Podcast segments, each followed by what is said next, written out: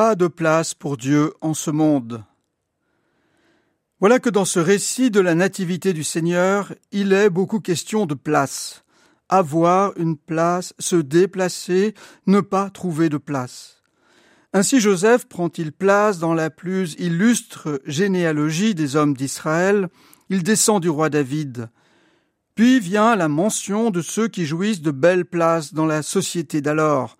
Tout au sommet, l'empereur Auguste règne. Quant à Quirinius, il occupe la place prestigieuse de gouverneur de Syrie. Des places, de belles places.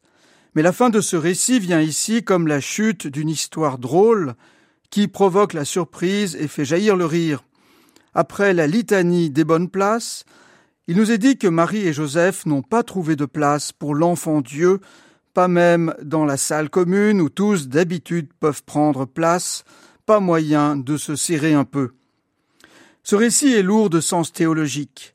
Il signifie que Dieu n'a pas sa place dans le monde des hommes. Un philosophe antique, Plotin, tiendrait que c'est tout à fait logique, théologique. Le principe, disait-il, n'est rien de ce dont il est le principe. Mais la foi biblique ne dit pas cela. Elle nous enseigne l'intimité de l'humain et du divin.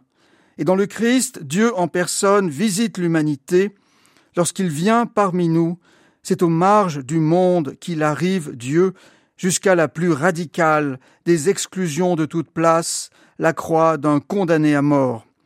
Et c'est encore et toujours aux marges de nos sociétés et de nos familles, dans nos lieux d'exclusion, qu'il peut encore venir vers nous aujourd'hui, sachons le reconnaître et le rencontrer là.